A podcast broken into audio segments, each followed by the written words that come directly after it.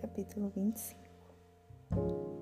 Amazias tinha 25 anos de idade quando começou a reinar e reinou 29 anos em Jerusalém. E o nome da sua mãe era Jeoadã de Jerusalém. E ele fez aquilo que era reto aos olhos do Senhor mas não com um coração perfeito. Ora, sucedeu quando o reino lhe foi estabelecido que ele matou os seus servos que haviam assassinado o rei, o seu pai. Porém, ele não matou os seus filhos, mas fez como está escrito na lei, no livro de Moisés, onde o Senhor ordenou, dizendo: os pais não morrerão pelos filhos, nem os filhos morrerão pelos pais, mas cada homem morrerá pelo seu próprio pecado. Além disso, Amazias reuniu Judá e fez deles capitães sobre milhares e capitães sobre centúrias, de acordo com as casas dos seus pais, por todo Judá e Benjamim e ele os enumerou, de vinte anos de idade para cima, e neles achou trezentos mil homens, escolhidos aptos para sair à guerra, que conseguiam manusear a lança e o escudo. Também de Israel ele contratou cem mil homens fortes e valentes por cem talentos de prata Porém, um homem de Deus veio até ele dizendo: Ó oh, rei, não permitas que o exército de Israel vá contigo, porque o Senhor não está com Israel, a saber, com todos os filhos de Efraim. Porém, se tu quiseres ir, que vá. Sedes forte para a batalha Deus te fará tombar diante do inimigo, pois Deus tem poder para socorrer e para lançar por terra. E Amazias disse ao homem de Deus: Mas o que faremos dos cem talentos dos quais dei ao exército de Israel? E o homem de Deus respondeu: O Senhor é capaz de te dar muito mais do que isso. Então Amazias separou o exército que veio até ele de Efraim para retornar para casa, porquanto a sua ira foi grandemente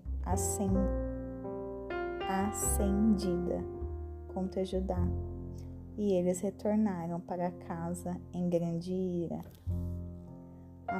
E Amazias fortaleceu-se e conduziu seu povo e foram até o vale do Sal e feriram a dez mil filhos de Seir e outros dez mil deixados vivos. Os filhos de Judá levaram consigo cativos e os trouxeram até cume da rocha e os lançaram abaixo do cume da rocha, para que todos fossem quebrados em pedaços. Porém, os soldados do exército que Amazias enviou de volta, para que não fossem com ele à batalha, caíram sobre a cidade de Judá, desde Samaria até Bete Oron, e feriram três mil delas, e tomaram muito despojo. Ora, sucedeu depois que Amazias chegou do massacre dos Edomitas, que ele trouxe os deuses dos filhos de Seir. Eu, e os ergueu para serem os seus deuses, e se curvou diante deles, e queimou incenso a eles. Porém, por quanto a ira do Senhor foi acesa contra Amazias, e ele enviou-lhe um profeta, o qual lhe disse: Por que tens buscado os deuses do povo, os quais não puderam livrar o seu próprio povo da sua mão? E sucedeu que, enquanto ele lhe falava, o rei disse-lhe: Fizeram-te por conselheiro do rei? Freia-te, porque serias tu ferido? Então o profeta refreou-se e disse: Eu sei que Deus determinou te destruir, porque fizeste isso e não atentaste ao meu conselho. Então Amazias, rei de Judá, tomou conselho e enviou Joás, o filho de Jeocás, o filho de Jeú, rei de Israel, dizendo: Vem, vejamo-nos face a face. E Joás, o rei de Israel, mandou dizer a Amazias, o rei de Judá: O cardo que estava no Líbano mandou dizer ao cedro que estava no Líbano: Dá tua filha como esposa para o meu filho. E ali passava um animal selvagem que estava no Líbano e pisoteou, e o cardo. Tu dizes: Eis que feriste os Edomitas, e o teu coração exaltou-se a se gloriar. Fica agora em casa, porque mexerias com a tua dor, para que caias a saber, tu e Judá contigo? Amazias, porém, não quis ouvir, porque era da vontade de Deus entregá-los nas mãos dos seus inimigos, porque eles foram atrás dos deuses de Edom. Assim, Joás, rei de Israel, subiu, e ele e Amazias, rei de Judá, se viram face a face em Bet-Semes, a qual pertence a Judá. E Judá foi derrotado diante de Israel, e fugiram cada homem para a sua tenda.